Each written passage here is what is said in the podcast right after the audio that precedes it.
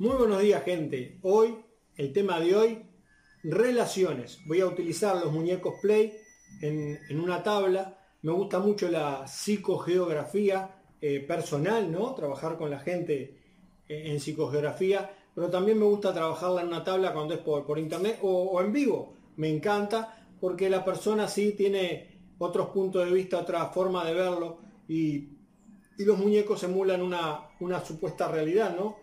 El inconsciente no, no distingue fantasía de realidad, lo toma como propio y bueno, ejerce un poder eh, muy fuerte para sus cambios, o sea, los cambios que la persona quiere hacer.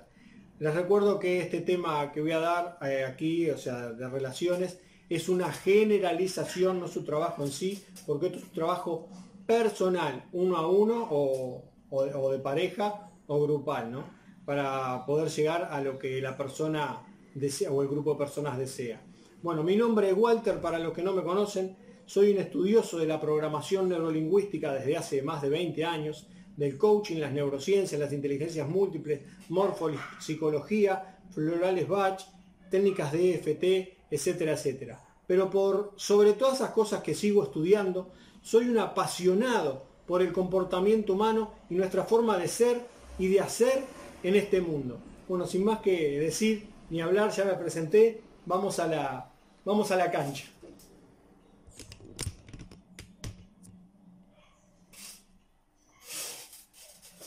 Bueno, estamos en la cancha y vamos a empezar el tema de relaciones. Acá tenemos, esto es para cuando estamos en, en una discusión, ¿no? Discusión tanto placentera como displacentera. Y esto funciona para ambos lados tanto uno como el otro como de los dos.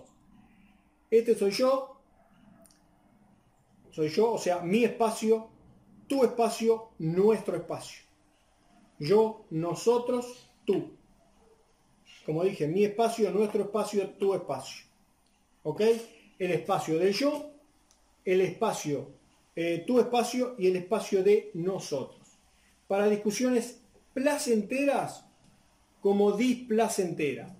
Esto sucede para ambos lados, que también incluye un espacio mayor llamado ellos o todos, en el cual estamos todos incluidos, familia, amigos, compañeros de trabajo, etcétera, etcétera, de gimnasio, de salida de lo que sea, están todos incluidos. Y cada cual también tiene un contexto, una, algo, o sea, el, el espacio mayor de familia, amigos.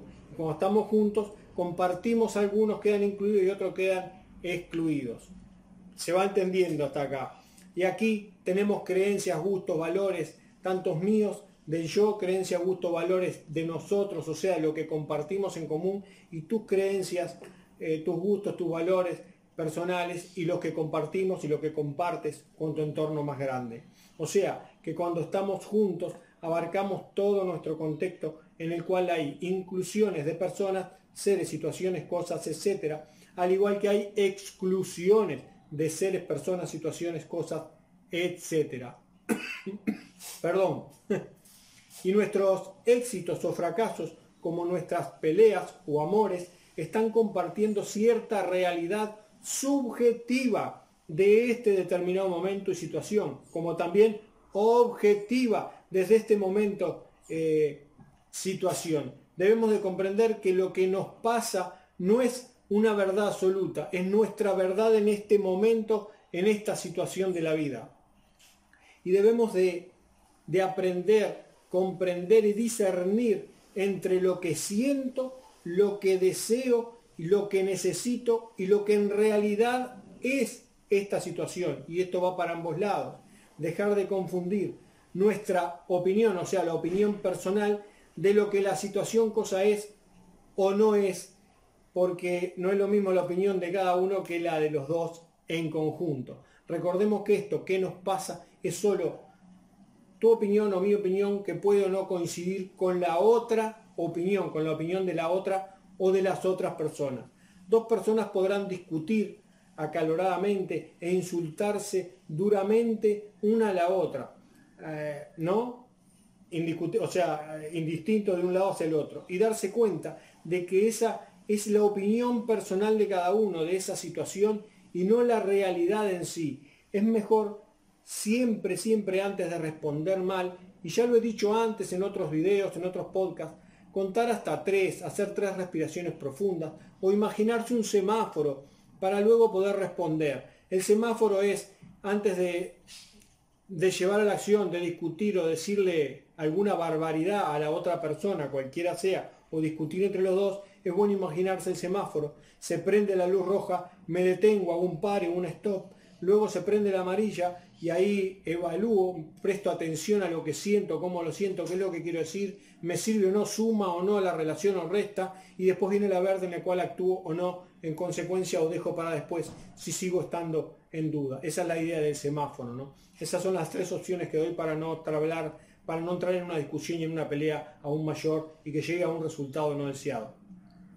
Esta es mi opinión, de, decirle a la otra persona que esa es, esta es mi opinión en este momento y situación. Y al tú decirle que esa es tu opinión en ese momento, en esa situación, el resultado va a ser muy diferente, porque estarás comenzando a bajar la carga, la intensidad emocional de ese conflicto. Aprende a ser más consciente de la o las situaciones y recuerda que cuando la emoción sube, la inteligencia baja y cuando la inteligencia sube, es la emoción la que baja y de esa manera no tendrás una reacción y tendrás un mejor manejo emocional y un resultado más congruente hacia las dos personas, hacia ti y hacia todo el contexto, porque todos vamos a estar influyéndonos entre todos.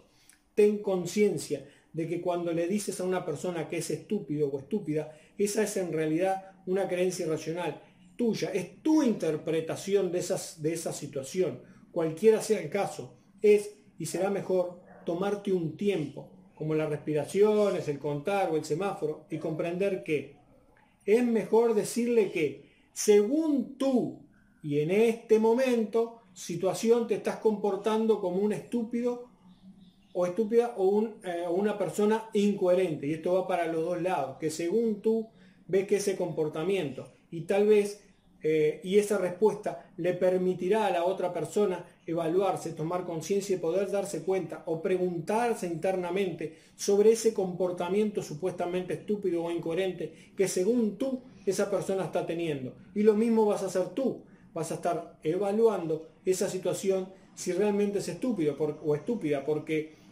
de repente esa persona actuó en consecuencia del contexto de algo que dijiste o no dijiste o no hiciste o no actuaste o algo que pasó en el contexto que la hizo o lo hizo actuar de determinada o tal o cual manera. Es para que los dos tomen conciencia de y puedan llegar a un mejor puerto, a un mejor, una mejor, a un mejor resultado. Ya que eso que sientes de esa otra persona es tu interpretación y no la realidad en sí misma, porque no sabes todo el contexto de la persona, ni de lo que está viviendo, ni de lo que está pasando.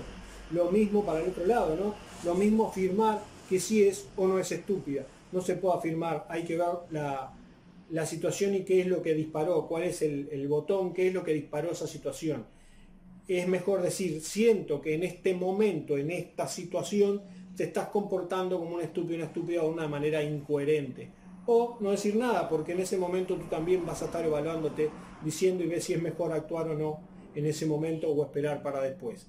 Ya desde esta forma de hablar, de expresarte, le estarás hablando desde un nivel más alto o pudiendo cuestionarte también a ti sobre ese supuesto comportamiento o el que tú ves o crees que tiene.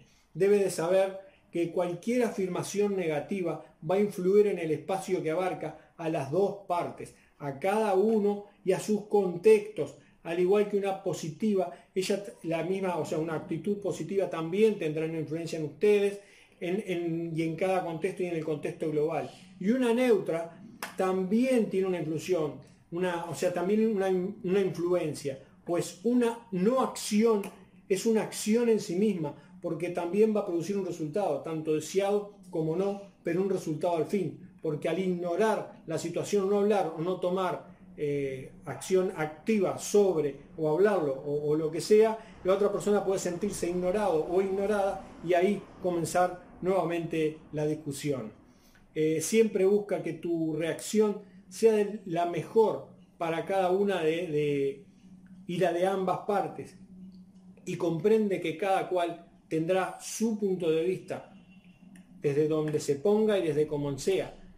Y es tan real como la del otro. Hay que aprender a discernir, a esperar, a evaluar el semáforo, el conteo, las respiraciones y después actuar en consecuencia para así poder tener un ganar-ganar. que es un ganar-ganar? En la cual ambas partes salgan ganando y si la relación da para terminar o lo que sea, es un ganar-ganar, porque los dos se pusieron en acuerdo por determinados motivos que sí o no tuvo eh, lo, que, lo que cada uno quería o no, pero llegar a un buen puerto y que los dos tengan el ganar-ganar.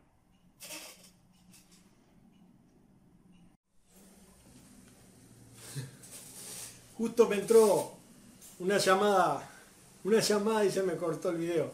Bueno, acá, acá lo, lo terminamos, voy a terminar, voy a enfocar un poco mejor. Ahí. Bueno, les recuerdo que no poseo la verdad absoluta, que esta es mi verdad y que es totalmente cuestionable. Que no estoy aquí para agradarte ni, ni caerle bien a nadie, estoy aquí para dar, para compartir mi punto de vista, mi experiencia, que con él puedas tomar conciencia desde tus creencias, desde tus valores, desde tus habilidades, capacidades, para que tengas una mejor calidad de vida. Eh, si te gustó el video dale like, comparte, comenta y nos estamos viendo en el próximo video. Bye.